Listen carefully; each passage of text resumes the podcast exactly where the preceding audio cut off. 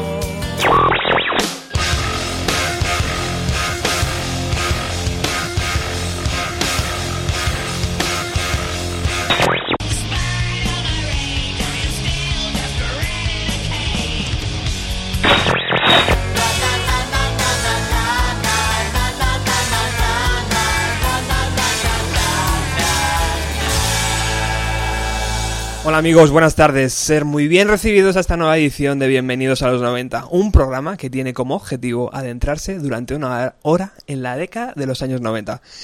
Y para ello vamos a utilizar todos los trucos y artimañas que tenemos a nuestro alcance y dejamos constancia de todo en lo que ocurre en nuestro blog, que podéis visitarlo eh, tecleando www.bienvenidoalos90.blogspot.com. Te recuerdo que estás en el 102.4 de la FM eh, Radio Utopía y hoy tenemos un programa especial. Un programa sobre un director que, pues, hablando mal y pronto, lo petó en los 90.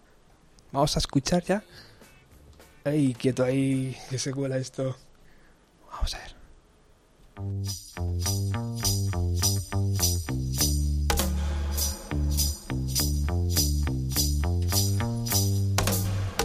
Si estás puesto, sabes de quién estamos hablando.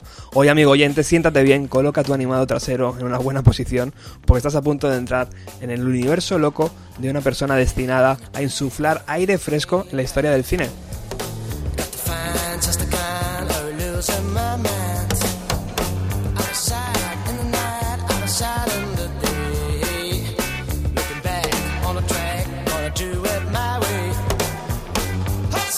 Un director que explotó en la, década de los 90 y que por méritos propios se ha ganado que hoy hablemos de él y de su trabajo durante la próxima hora. Bienvenido a los 90, Quentin Tarantino.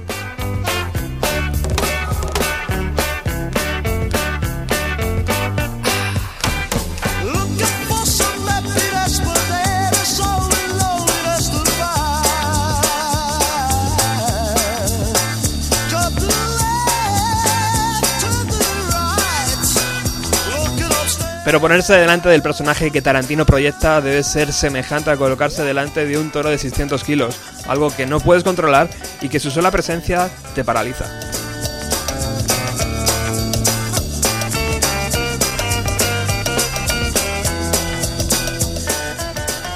Mi primer gran recuerdo de ver algo en cine que se escapaba a lo habitual que me tenían acostumbrado a ver, me lo enseñó este director y me siento afortunado, ya que dentro de 30 años podré contar a mis nietos que yo fui al cine a ver películas de él.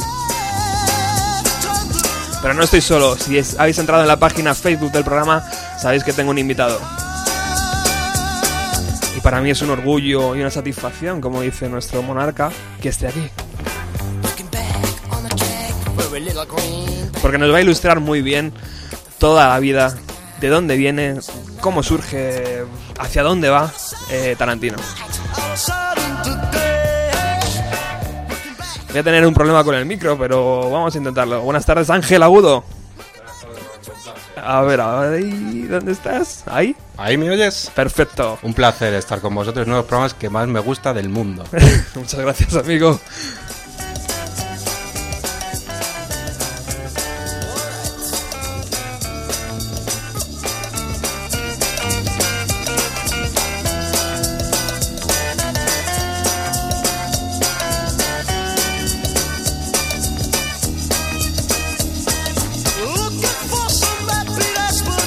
Ángel nos va a guiar por la vida de Quentin mientras yo intento malmeter con alguna de las canciones que Tarantino decide publicar en las bandas sonoras de sus películas y a las que además, eh, yo no sé si por primera vez, se le añade audio de los momentos claves de la vida de los personajes. No sabemos si es así o no. No sabemos si la ha cogido. Si fue el primero o no. Pero desde luego marcó escuela.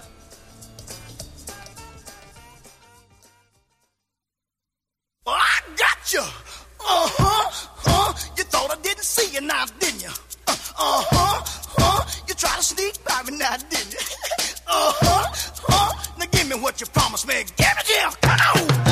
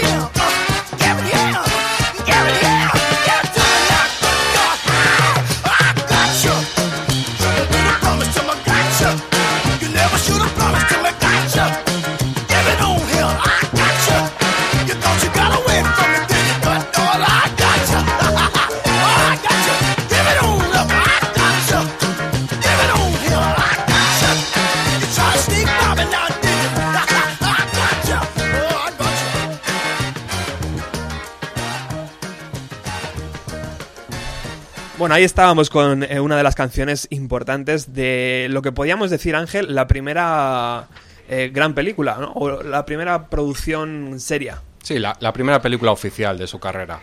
Estábamos con la canción I Got You, eh, que, que, bueno, ahora es- vamos a explicar un poco la canción, pero sin, em- yo creo que nos tenemos que introducir ya en lo que fue su primera película. Háblanos tú, por favor.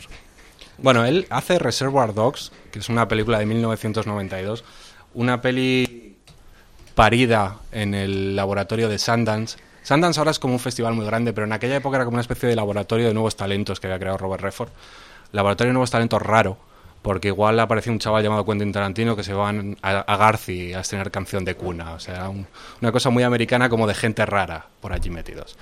Entonces, Tarantino ha escrito el guion de, de Reservoir Dogs junto con otros guiones que ya se han llevado al cine o no, como Amor a quemarropa, como Asesinos Natos, que al final no es el guion que él rueda. Ajá.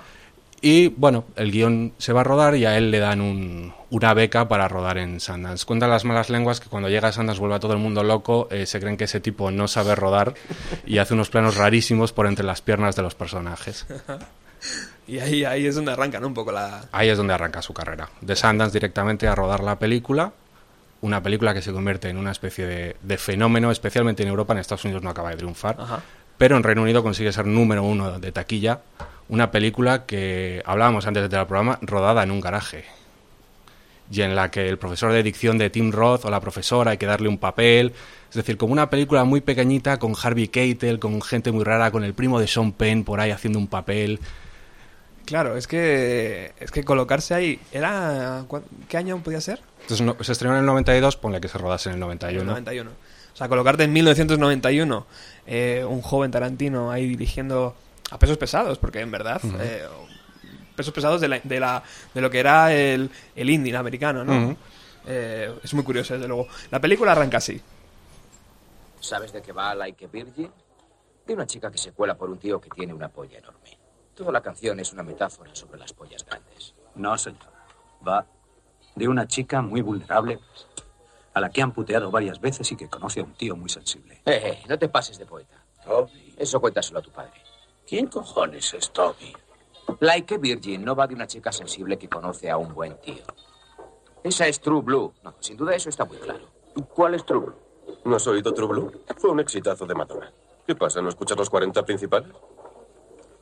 Oye, no he dicho que no lo haya oído. Yo solo preguntaba de qué va. No soy el mayor fan de Madonna. Yo paso de ella.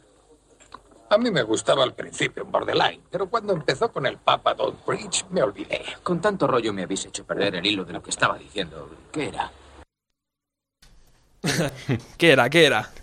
¿Qué era? Pues eh, hablaban de Madonna, a la cual no le sentó muy bien este diálogo y al parecer en la premier de la película se acercó a Tarantino y le dijo, no tienes ni puta idea de lo que hablan mis canciones. Haciendo amigos. Cuenta, cuentan las malas lenguas que esto era una rencilla que venía de lejos, porque a Madonna le habían, ofre- le, hab- uy, Perdón. le habían ofrecido protagonizar Amor a quemarropa y ella había hablado bastante mal del guion. Amor a quemarropa es una película de Tony Scott Ajá. en la que Tarantino escribe solo, solamente el guion y que además es de algún modo una especie de remake de la primera película de Tarantino, que es una película que se llama La boda de mi mejor amigo. Es una película perdida. Se rodaron 90 minutos, o sea, en teoría iba a ser un largometraje, se Sí. quemaron en la sala de montaje y se los han conservado 36. Por favor. Es una película inencontrable, hay fragmentos en YouTube, la gente que quiera se puede meter y buscar la boda de mejor amigo Ajá. y encontrarla. Y es una peli amateur, como se rodaban las películas indies entonces, como Kevin Smith rodó Clerks o como Jarmus rodaba las suyas. Ajá. Eh, pero es una película donde ya aparecen elementos de Tarantino. Hay una especie de sobredosis, hay elementos míticos de figuras del cine y sobre todo hay una cosa muy importante. Hay un personaje de Tarantino, interpretado por él mismo, que trabaja en una radio llamada Kabili. Ajá. Porque claro, todo esto, eh, o sea, mm, ¿qué influencias ha adquirido Tarantino en su juventud para llegar a, a escribir esos guiones? O sea, ¿qué, qué veía él cuando era pequeño? Pues él, él- vamos a ver, él es un tipo que se cría en un pueblo llamado Knoxville, en Tennessee. Mm, Los que hayáis visto Death Proof os acordaréis que Death Proof tiene un trozo en un pueblo de Tennessee, no es, no es en el suyo, pero es en un pueblo muy parecido. Ajá. De hecho, a él la crítica le llamó durante algún tiempo el matón de Knoxville, porque es un, un tipo enorme con pendientes de aro que se enfrentaba a los críticos. Y su familia se traslada a vivir a Los Ángeles. Cuenta una vieja leyenda de Los Ángeles que de Los Ángeles no nacen estrellas, solo hay camareros. Y él eh, llegó a Los Ángeles para negar esta máxima. Y ellos vivían en un, en un barrio, creo que era Toluca Lake, uno de estos barrios en los que se habla en Pulp Fiction. Y era un barrio con mucha población negra y había mucho cine de restreno con pelis de kung fu, pelis de judo, que él siempre dice que no es lo mismo las pelis de kung fu que de judo, no tengo ni idea de qué habla cuando dice eso. Películas de Black Exploitation y sobre todo una gran curiosidad que es que Tarantino en la época en que intenta ser actor, él intenta ser actor mucho antes que ser director, se aficiona al cine francés, a las películas de Jean-Luc Godard, de Melville, esos policíacos.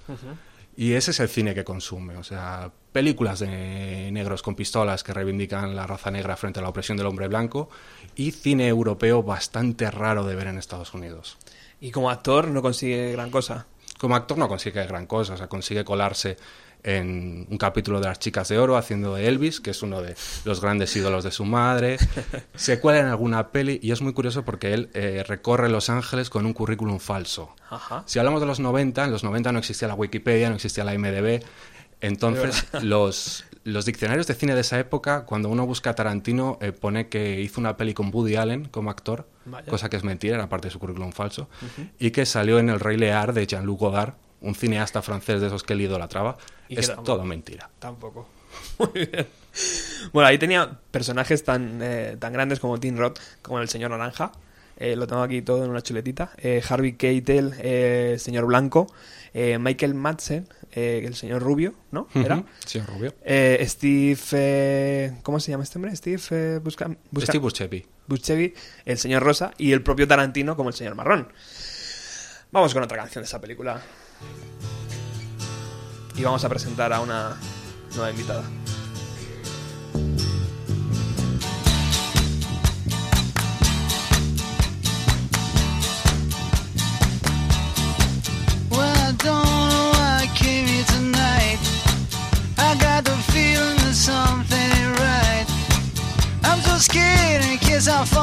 Chair. And I'm wondering how I'll get down the stairs. Clowns to the left of me, jokers to the right. Here I am, stuck in the middle with you. Yes, I'm stuck in the middle with you. And I'm wondering what it is I should do. It's so hard to keep the smile from my face. Losing control, yeah,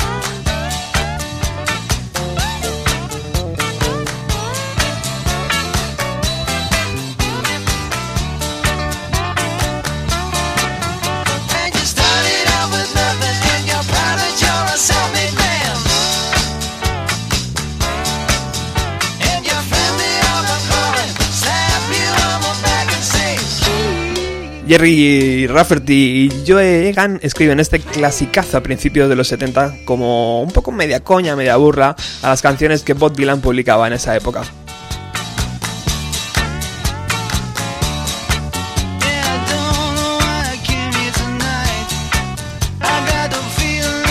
La canción se puede encontrar en el disco eh, que da nombre a la banda también, titulado Steely Wells, que se lanzan eh, su primer trabajo en 1972. clowns to the left of me, jokers to the right. Here I am. Te recuerdo que, te- que estás en Radio Utopía, en el programa Bienvenido a los 90, y que hoy vamos a hablar sobre Quentin Tarantino durante toda una hora.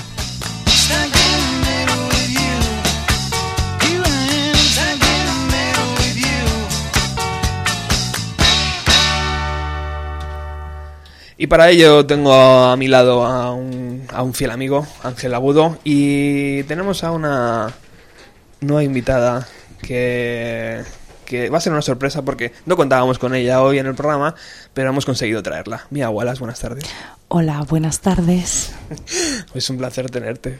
El placer es mío. Como veis, he estado dándole muy, muy duro al español y al final me atreví a venir. No se me va a ocurrir hacerte un masaje en los pies hoy. O sea que... No, yo ya vengo bien servidita.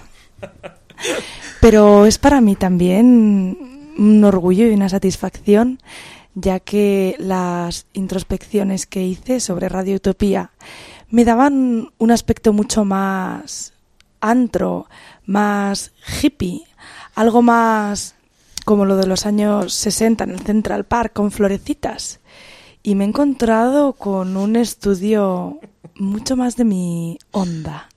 Estamos trabajando en ello, como dijo un antiguo presidente del gobierno. Pues que trabajen, que trabajen. Ellos, que a- trabajan. Poco a poco.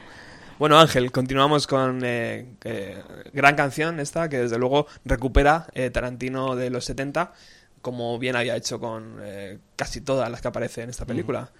Eh, pf, eh, ¿Qué me puedes contar? De Chiches, por ejemplo. Eh, ¿Qué pasó en Chiches?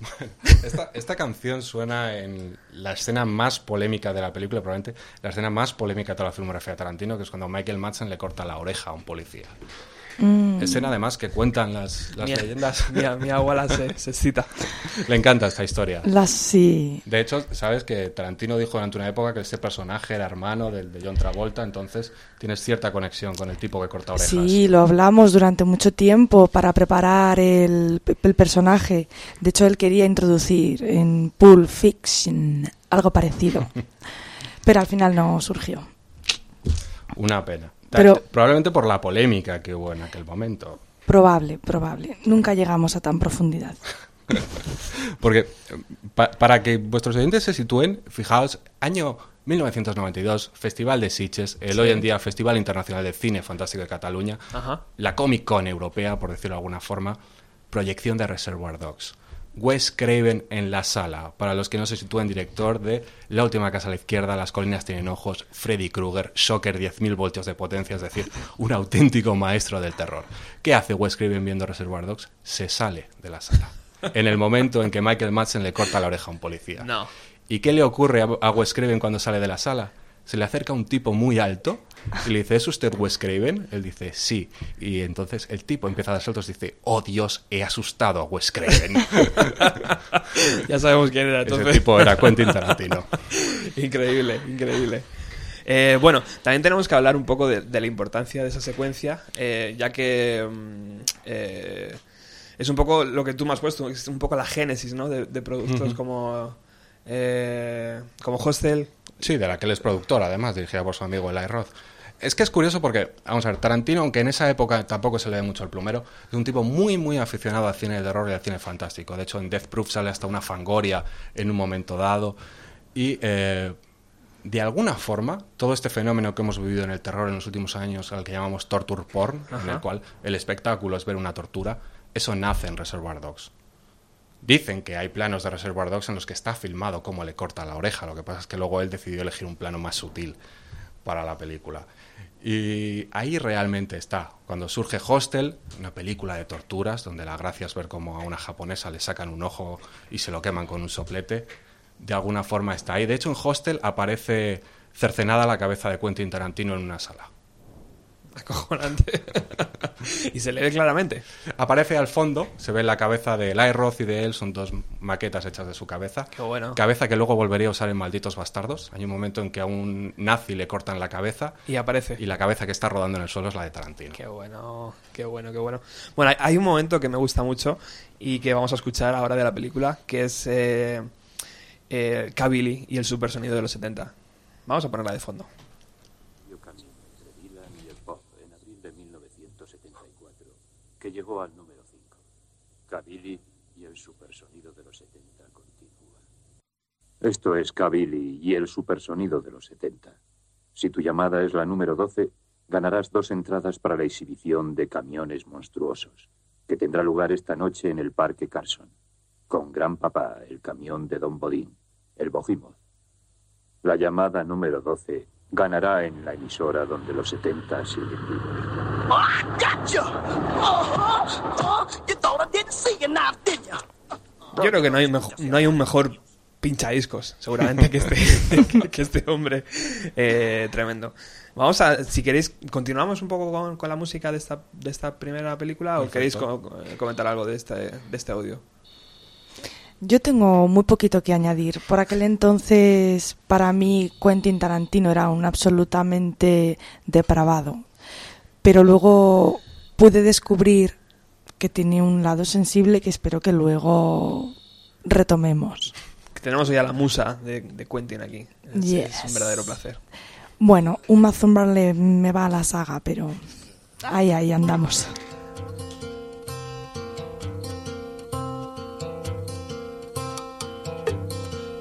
Bought a coconut, he bought it for the dime. His sister had another one, she paid it for the lime. She put the lime in the coconut, she drank and poured up. She put the lime in the coconut, she drank and poured up. She put the lime in the coconut, she drank and poured up. She put the lime in the coconut, she called the doctor, woke him up and said, Doctor, ain't there nothing I can take? I said, Doctor,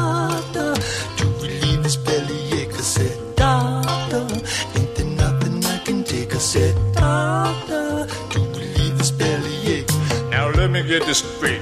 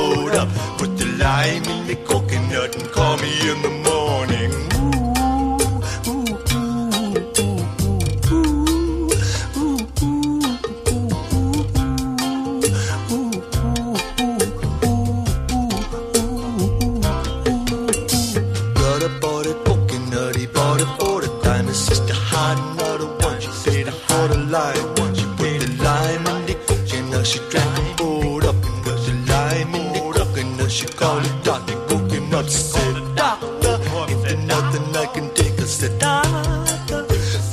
Cerrando esta primera película de Tarantino, nos despedimos con una pieza curiosa, una canción editada en 1972 eh, por Harry Nilsson como tercer single para su álbum Nilsson Stilson, se podría decir, y que llegó al número 8 en las listas de éxito del mercado americano. Fijaos cómo estaba el mercado. Bueno, Ángel, ¿qué significó para Tarantino eh, este eh, primer éxito? Eh, ¿Podemos llamarlo gran éxito? Sí, podemos Sí, ¿no? llamarlo, al menos gran éxito artístico, ¿no? Que a partir de ese momento todo el mundo conoce a Quentin Tarantino. No olvidemos que en España es una peli que se llega a pasar en el programa de José Luis García. No me puedo creer que haya dicho dos veces José Luis García en media hora, pero lo he dicho. ¿Cómo? En un programa de los 90 estamos hablando de García. Sí, ¿Sí? mía, no conoces a García, esa que te libras. Pues sí, Búscalo en YouTube, es mía. lo haré, lo haré. Pero la película, sin lugar a dudas, es un éxito en Europa. Habíamos dicho que en Reino Unido es número uno de taquilla, eso no es poco. Se empieza a poner de moda determinado estilo Tarantino en el cine. Empiezan a surgir películas parecidas en diversas partes del mundo. En, en Reino Unido incluso llegará a surgir Guy Ritchie casi como la respuesta británica, como si fuese el Capitán Britannia haciendo la competencia al Capitán América. Ajá. Pero sobre todo, lo que significa para la industria del cine es el surgimiento de los hermanos Weinstein y de Miramax. Sí, en Estados Unidos se conoce al estadio de los New York Yankees como el estadio que, la casa que creó Babe Ruth, el famoso jugador de béisbol. A Miramax se la conocerá como la casa que construyó Quentin Tarantino. Hombre, tremendo eso, ¿eh? No le hace ascos a nada. O sea que dejamos a Quentin eh, muy bien situado para lo que va a ser su próximo guion. Que por aquel entonces imagino que él no tenía mucha idea por dónde iba a tirar, o sí, o no lo sé. No, no, exacto, no tenía ni idea de lo que iba a escribir, ¿eh? A continuación. Pero lo lo que sí decide hacer es marcharse una temporada, alejarse un poco de Estados Unidos y ponerse a escribir. Y claro, pues ahí empezó un poco la historia de lo que es, va a ser su siguiente película. Que va a ser un... un No va a ser cualquier película. Que va a ser un bombazo. Vamos a ponerlo. Está bien, hagámoslo ahora, aquí. Venga. De acuerdo. Como la última vez, ¿vale? Tú coges los clientes y yo los empleados.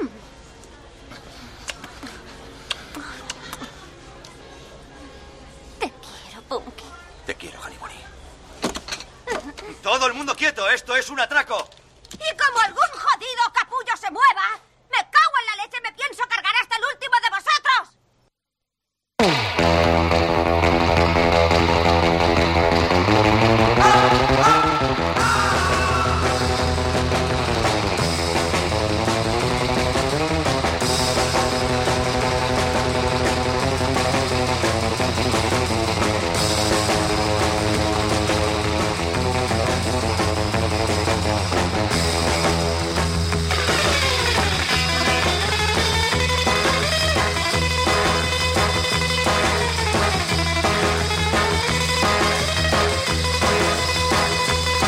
Adentramos en 1994 cuando Tarantino pone toda la carne en el asador y escribe una historia que narra de forma magistral en la- en la gran pantalla. Y para ello decide recurrir a uno de los guitarristas que creó escuela en su estilo en el mundo del surf rock, eh, un tal Dick Dale.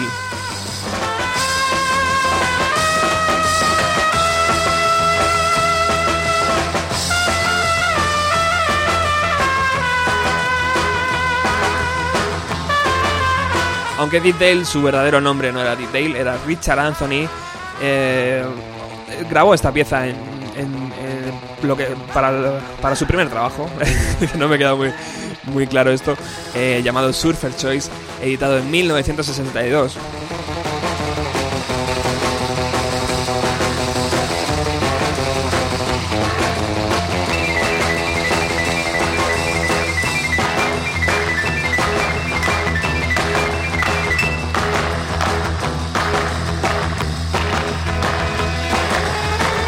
Algo que para mí, chicos, es tremendamente original. O sea, coger esta pieza y convertirla también en, en lo que es... eh, porque imagino que estaba en el tráiler, ¿no? También. La, la sintonía, Sí. sí, exactamente. O sea, abría el tráiler y, y lo puso de moda. Es que simplemente Exactamente. fue coger esta canción, eh, unas imágenes y imagino que el señor Dick Dale ganó algún dinerito. Seguro, Con esto. como, como todas las glorias que iba resucitando por el camino. Ganó, Bueno. ganó. Ganó y se invitó a unas buenas gambas con lo que ganó. Pues estamos en 1994, chicos. Estamos en 1994. eh, Quentin Tarantino ha recorrido Europa tomando apuntes para su nuevo guion. Se ha sentado a escribirlo en coffee shops de Ámsterdam y en él ha encontrado una historia llamada Pulp Fiction, ficción de pulp, porque la pulpa era el papel barato en el que se imprimían las novelas de Duro, que es como se llamaron aquí, y que él leía, publicaciones como Black Mask, eh, historias tanto vamos a decir casi de terror, tipo las de Richard Matheson en, otros, en otras cosas, como historias de gángsters y de verdaderos tipos duros con femme fatales, como la que creó, interpretada por Uma Thurman y que tenemos aquí. Mm. Porque en- de este recorrido por Europa nos queda una cosa para toda la vida. ¿Quién no sabe cómo llaman al cuarto de libra con queso en Francia? Total, totalmente. Eh, eh, claro, es que eh, es un poco lo que hablábamos antes. O sea, los, los directores se van a, Europa un poco buscando la, la libertad creativa y el hecho de que, claro, de que Ámsterdam te la da totalmente. O sea, de que te la, te la ofrece... En todos los sentidos. En todos los sentidos amplios de la palabra. Eh, la primera escena es la que hemos escuchado.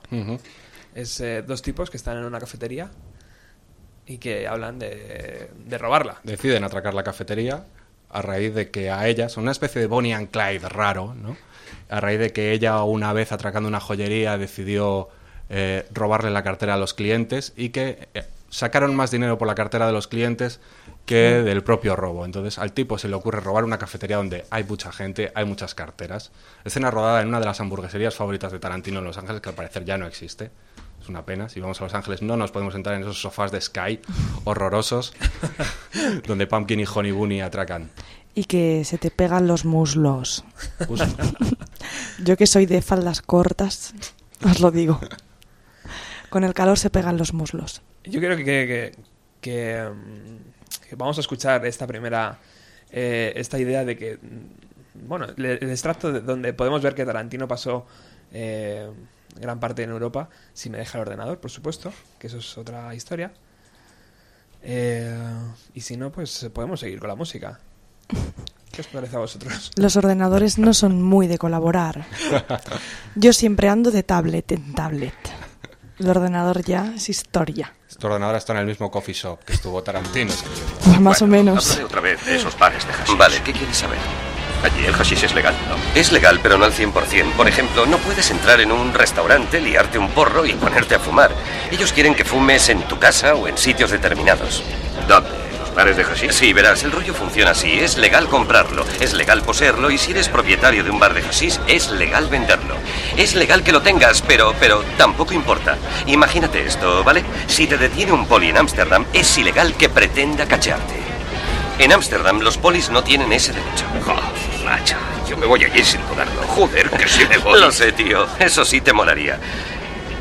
Pero, ¿sabes lo más curioso de Europa? ¿Qué? Pequeñas diferencias. También ellos tienen la misma mierda que aquí, pero hay algunas diferencias. ¿Por ejemplo? Pues puedes meterte en cualquier cine de Ámsterdam y tomarte una cerveza. Y no hablo de una cerveza en un vaso de papel, hablo de una jarra de cerveza. Y en París puedes pedir cerveza en el McDonald's. ¿Y sabes cómo llaman al cuarto de libra con queso en París? ¿No lo llaman cuarto de libra con queso? Utilizan el sistema métrico, no sabrían qué coño es un cuarto de libra. Pues ¿cómo lo llaman? Lo llaman una royal con queso. ¿Royal con queso? Sí, eso es. ¿Y cómo llaman al Big Mac? Un Big Mac es un Big Mac, pero lo llaman Le Big Mac. Le Big Mac. ¿Y cómo llaman al Whopper? No lo sé, no fui a ningún Burger King. ¿Y qué le ponen a las patatas fritas en Holanda en vez de ketchup? ¿Qué? Mayonesa. Ah, joder. Les vi hacerlo, macho. Las bañan en esa mierda. Es que además me encanta cómo lo explican, tío. No saben el sistema métrico, ¿no? También me encanta eh, el palo que le mete, ¿no? A, al Burger King. O sea, es, es como, bueno, haber puesto dinero para la peli, ¿no? Imagino. Eh, bueno, una película que, cuenta con John Travolta, con Samuel L. Jackson, con un John Travolta que venía de dar tumbos, ¿no? De que no estaba muy clara su, su, Su, su carrera no estaba nada bien. Estaba un poco ahí. Samuel L. Jackson que se convirtió un poco en, en un fijo, ¿no? O en Sí. un personaje que iba y venía en sus películas. Uma Thurman que desde luego era la eh, la musa, ¿no? Podríamos decir, Dilo, dilo. la que le inspiraba. Por supuesto. Hay una cosa muy graciosa que es indicativo de la cinefilia de Tarantino, Y amigas, amigos. que es por qué Uma Thurman hace ese papel. Uma Thurman había hecho una película llamada La chica del gángster con Joe Pesci y Tarantino le da un papel para hacer de chica de gángster. Es decir, tiene una serie de metachistes cinéfilos bastante sorprendentes. Oh, qué guay. También está eh, Harvey Keitel, Tim Roth, María de Medeiros, Rosanna Arquette, Christopher Walken, chavales. Que es que estamos un hablando. monólogo muy curioso. Estamos hablando de un peso muy pesado. Y Bruce Willis, que también hablábamos antes de. No sabíamos muy bien de si venía un poco de dar tumbos también, pero a mí me parece que también le impulsa hacia arriba Sí. de una forma bestial. Venía a hacer una película con Sarah Jessica Parker, lo cual no creo que sea el, la, la cima de la carrera de nadie. Desde luego. Él también falseó currículums evitando aquella anotación. Y desde luego también salía en la película Quentin Tarantino en un pequeñito papel eh, que más adelante vamos a escuchar. Seguimos con la música, si os parece bien, chicos.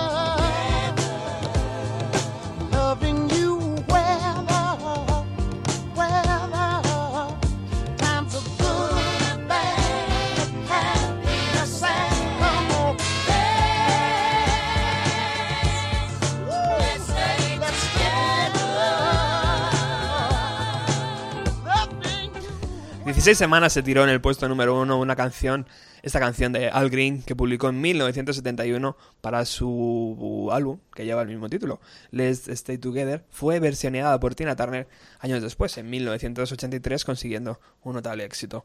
Gran canción, ¿eh? ¿Os ha gustado? Mm. Sí, Robert, sí, os hago. Mm. vale, gracias, chicos. Nos ha encantado. Bueno, tenemos que hablar de la forma narrativa, ¿no? De, de la Sí. película. Desde luego, es algo que cambió. Sí, sobre todo el, estilo de dialogar. Hemos escuchado esa secuencia con Travolta y Samuel L. Jackson en el coche. Prácticamente la peli empieza así, excepto la intro que hemos visto antes. Eh, la gente se vuelve loca con ese tipo de diálogos llenos de chistes de cine, eh, lleno de cultura popular, y todo el mundo se lanza a intentar hacer esos chistes. Que nos recuerda pelis como cosas que hacer en Denver cuando estás muerto, pelis de repente toda la industria indie se vuelve loca hacia, hacia ese tipo de diálogo que realmente cambió la forma de dialogar esta industria. Nunca más se volvería a dialogar igual y nunca más los personajes serían igual. A partir de entonces los personajes podían hacer chistes sobre películas y a nadie le parecería mal. Podían hablar de música, a nadie le parecería mal. Pero es algo que, que, claro, si eres el autor, mola. Porque tú has metido esto en el mercado. Pero todos los que vienen detrás lo intentan un poco mm, medio copiar y ya no queda igual. Claro, exactamente. O sea, el estilo Tarantino a partir de entonces sería una lacra para los cineastas. ¿eh? Serían películas de explotación intentando repetir el éxito, pero ya solo se les vería como copias. Antes poníamos un poco a parir a Guy Ritchie, director excepcional, que ha hecho los Holmes estos con Robert Downey, pero su Locan Stock y su Snatch, Cerdos y Diamantes tienen un poco el tufo a Quentin Tarantino, recuerdan demasiado. Total.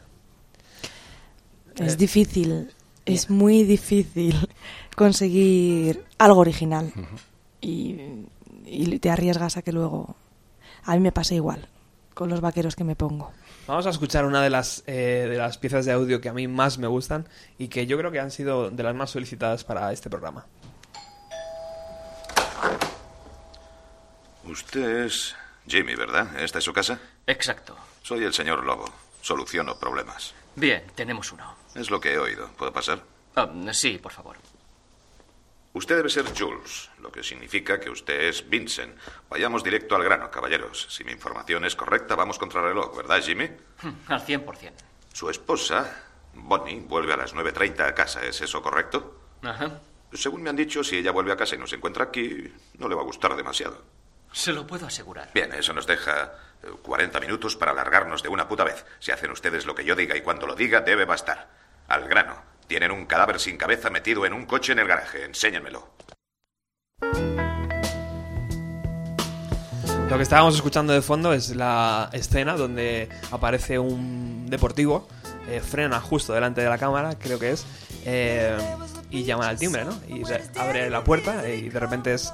¿Cómo se llama este actor? Harvey Keitel, Harvey Keitel. el señor blanco de Reservoir Dogs. Exacto. Y al otro lado, el que le abre la puerta es Quentin Tarantino, ¿no? Que es lo que estábamos hablando antes de este pequeño papel que hace en su propia película.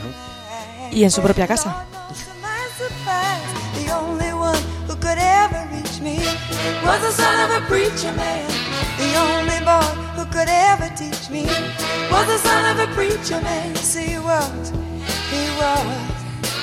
Yes, he was.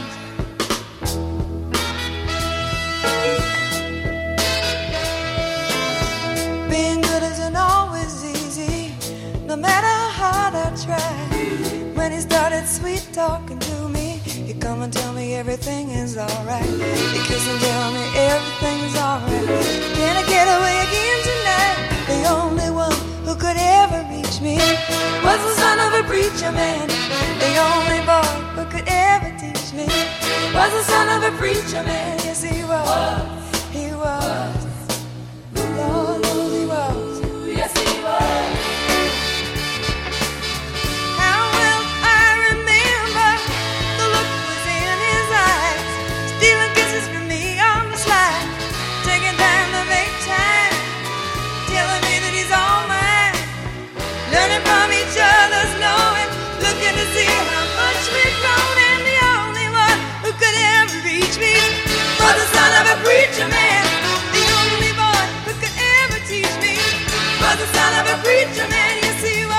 Dusty Springfield daba forma a esta canción en 1968 dentro de su LP Dusty Memphis. Originalmente fue escrita por John Harley y fue ofrecida a Aretha Franklin, quien la desechó y eh, la desechó en un principio, pero luego dos años después, viendo el éxito, eh, la, la vol- la volvió a grabar. O sea que eh, perdió ahí un poco la, la oportunidad de ser la primera en grabarla. Eh, hablábamos de, la- de, de la- de Tarantino en sus películas. Ujú. Y justamente en esta sale ahí abriendo al señor Lobo. Sale recibiendo al señor Lobo y os voy a contar una historia que no podréis volver a ver esa escena nunca más como la veis ahora. que es que Tarantino sale con una bata y dijo literalmente que quería salir en pantalla con la bata con la que se masturbaba en su casa. Qué fino es. es muy personaje. Entonces nunca más podréis ver a Tarantino haciendo ese papel sin pensar en la historia de la bata. Es, es una escena muy curiosa porque le abre la puerta al señor Lobo. El señor Lobo es un, un personaje que él toma prestado de una película de Luc Besson. Ajá. Creo recordar que era La Femniquita, luego tuvo un remake en Estados Unidos con Harvey Keitel además. Y es que es muy curioso, pero como hablábamos antes, Tarantino toma muchísimas cosas prestadas del cine francés. Un cineasta que parece que se ha criado solo viendo pelis de tiros. Es un gran apasionado del cine de Jean-Luc Godard. De hecho, se dice que Pulp Fiction es la película más revolucionaria en la historia del cine desde que Jean-Luc Godard hizo A Bout de Souffle al final de la escapada. La película que se dice que es al cine lo que el Guernica es a la pintura. No, o sea, cosa fina. ¿Y yo me la he perdido? Vaya, ya tengo algo que hacer este sábado.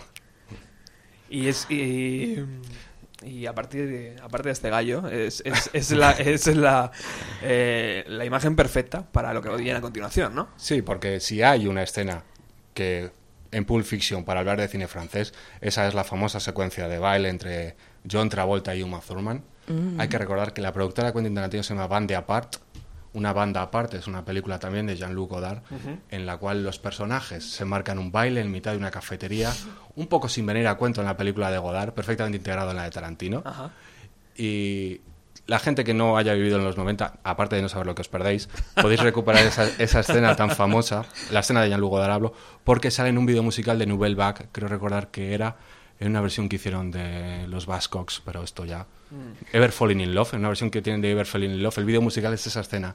La podemos buscar para el próximo programa. Y colgar en el Facebook. Vamos a escuchar esta canción de Chuck Berry eh, que hace referencia a Ángel y además la vamos a escuchar con eh, el extracto eh, en, en perfecto eh, versión original. Ladies and gentlemen, now the moment you've all been waiting for. A world famous Jack Rabbit Slim's Twist Contest.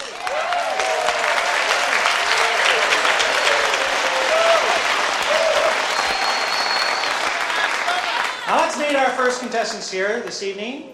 Young lady, what is your name? Mrs. Mia Wallace. And uh, how about your fella here?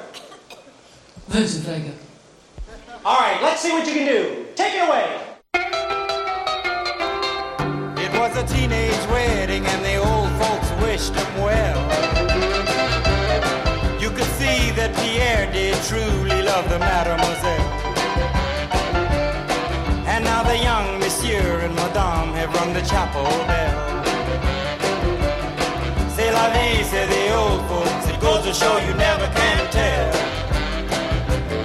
They furnished off an apartment with a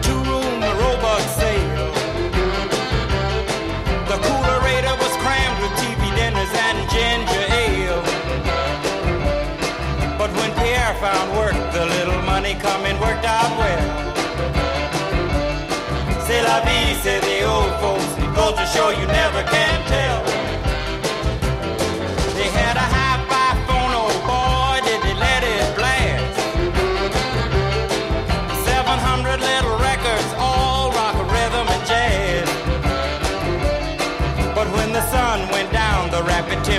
El gran padre del rock and roll hace acto de presencia en un momento clave que hizo que moviéramos las caderas a la vez que nos colocábamos un antifaz alrededor de los ojos con nuestras propias manos. Compuesta en prisión por Chuck Berry tras ser acusado de un delito sex- sexual que le llevó a estar en prisión en la cárcel desde de 1961 a 1963. Tras quedar en libertad se puso manos a la obra a grabar nuevo material y logró col- colocar esta canción entre las más bailadas de 1964. goes to show you never can Aquí en el estudio Mia Wallace, Ángel y yo nos hemos pegado un bailoteo, pero vamos. Bueno, hay una pieza eh, fundamental, estamos hablando de 1994 y, y justo en ese año muere una de las eh, estrellas de los años 90, ¿no? La gran estrella de los años 90, ¿no? Sí, desde luego. Hablamos de Kurt Cobain, que a mí Ángel me ha desvelado un detalle muy curioso. que es eh, Kurt Cobain y Tarantino tuvieron cierta relación. ¿eh? De hecho, en los créditos finales de Pulp Fiction, si uno los aguanta, puede ver cómo sale una cruz y pone Kurt Cobain, como dedicada a la memoria de Kurt Cobain. Con la batita de antes. Mm, Sale con otra batita. y lo más curioso es que Tarantino llegó a ofrecerle un papel a Kurt Cobain, que es el camello de John Travolta. Tremendo. Tenemos el audio, vamos a ponerlo si queréis. Sí. Esa es Panda, de México. Buena mercancía. Esa es Baba, diferente, pero igual de buena. Y esa es Choco, de las montañas Harz, de Alemania. Las dos primeras valen igual. 300 el gramo, precio de amigo. Pero esta otra es un poco más cara. Esta vale 500 el gramo. Pero si te la chutas, sabrás en qué te has gastado la diferencia. Bien, con esas dos no pasa nada, es un material muy, muy bueno. Pero esta es una auténtica pasada. Recuerda que acabo de volver de Ámsterdam. ¿Acaso soy un negrata? ¿Estamos en Inglewood? No, estás en mi casa. Los blancos que conocen la diferencia entre la buena mierda y mala mierda vienen aquí, a esta casa. Y mi mierda dejaría que la compararan con esa mierda de Ámsterdam cualquier día de la jodida semana. Es una afirmación muy atrevida. Esto no es Ámsterdam, Vince. Es el mercado de los traficantes. La coca está tan muerta como la muerte. La heroína ha vuelto y está pegando fuerte. Pues ahí estaba el papel de, de que además se parecía mucho, mucho, ¿no? Sí, A sí, un tiene un poquito a Kurt Cobain. También salía en bata y un poco el pelito ahí. Ya os decía yo lo de la bata. Eh, ¿Creéis que si de estar vivo lo hubiera aceptado? Yo creo que no. Yo creo que hubiese sido muy duro para Kurt Cobain hacer un personaje con tan trágico parecido con su propia vida. Pero como cinéfilo me hubiese encantado ver el testimonio de Kurt Cobain puesto en pantalla por Quentin Tarantino. ¿no? Perfecto. Yo tengo un audio que, si queréis, lo vamos a poner de fondo mientras... eh, Que resulta apropiado que es esta ocasión. un poco lo- la última, ¿no? Eh, 25, no sé si, si es la última escena de la película. El- no, es, no, una de las secuencias con Ah, las que abre, luego lo recupera parte al final. Pero es una de las primeras. De los hombres. ¿Tú crees en, en qué se basó? Para, Bendito para- sea aquel pastor para escribir esto, que, de la que Samuel L. Jackson grita ahí a, a los Para- cuatro chicos que están sentados. Hay un mito, que lo dice Samuel L. Jackson en la película, que esto es un versículo de la Biblia, es Ezequiel 25-17. Si nadie quiere que se le haga el mito, que no coja la Biblia que tiene cerca y vea si en Ezequiel 25-17 pone eso, porque pone algo parecido, pero pensemos que es una mala traducción del arameo al castellano y que en arameo pone realmente lo que Samuel L. Jackson dice. Que, que muy de saber arameo.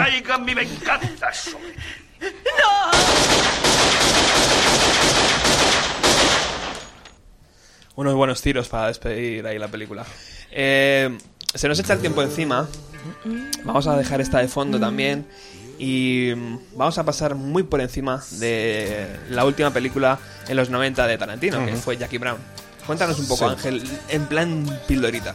Decir que Tarantino gana la Palma de Oro de- en Cannes con Pulp Fiction, le hace una peineta a la crítica francesa mientras la recibe, lo cual le convierte en una rockstar.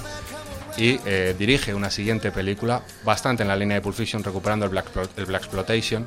Y si allí recupera otra vuelta, aquí recupera a Pam Grier o Robert Foster, grandes actores del cine de negros en Hollywood, este cine que decíamos que lo veía en Toluca Lake. Tremendo. Es la película más infravalorada de Tarantino, yo creo que es una obra maestra soberana. Y después de ella, Tarantino caerá unos años en desgracia, porque la película no funciona, y ya regresará una década después, dejando de ser una rockstar y convertir en un DJ, pero eso lo dejamos para otro día. Pues sí, porque vamos a hacer un segundo especial de sobre Tarantino, sobre todo lo que vino después, ¿verdad? Y para ello estás ya invitado. Muchísimas gracias. Ha sido un Cuando placer. queráis, placer mío. Mía, El placer siempre es vuestro. muchas gracias por estar aquí. Y entramos ya en un proyecto que hace tiempo lancé un poco al aire con un compañero de la radio. Eh, vamos a ver si podemos ser capaces con tantos micros.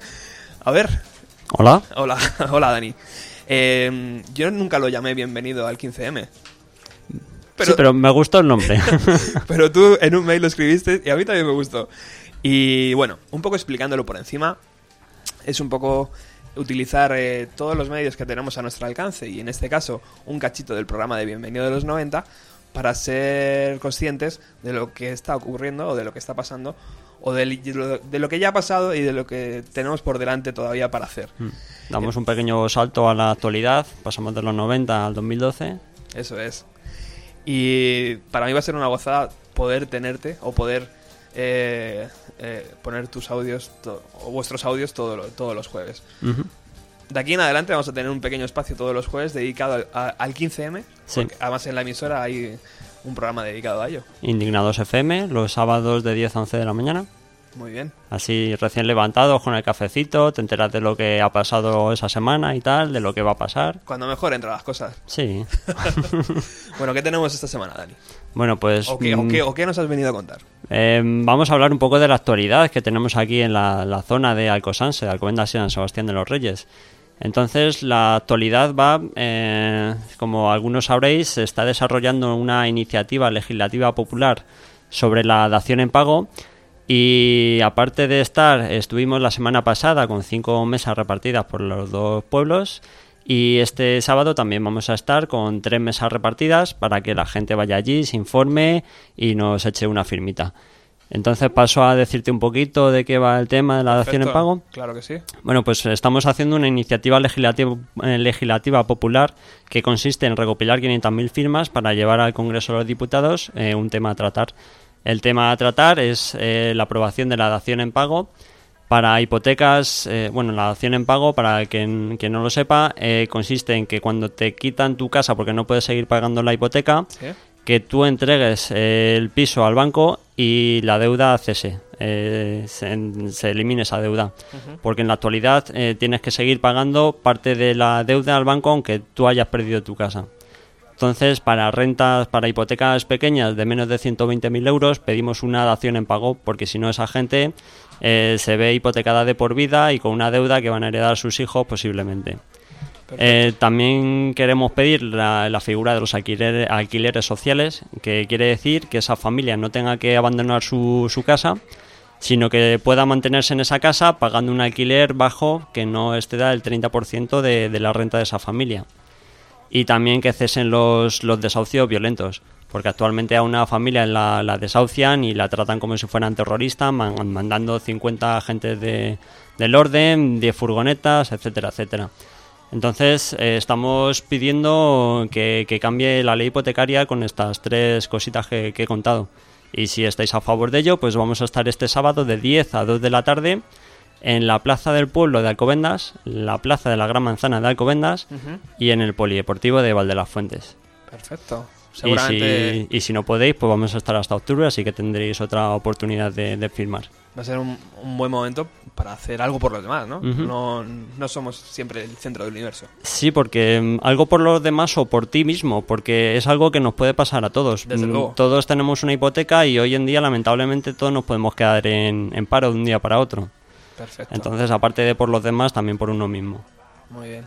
Pues no sé si Dani, si tienes algo más que decir. Pues sí, queríamos comentar un tema del cual queremos dar mucha difusión, Sí. porque resulta que en la pasada manifestación de los mineros aquí en Madrid, eh, se ha visto en las noticias, se ha visto en muchos vídeos de YouTube, como indiscriminadamente, eh, cuando estaba terminando la manifestación y tal, eh, los antidisturbios fueron eh, aleatoriamente por un chaval. Sí. Eh, a ese chaval eh, estuvo en el calabozo, digamos, y le imponen penas injustas. Entonces ah, hemos traído aquí al compañero y nos va a contar un poco más de, de este tema. Perfecto.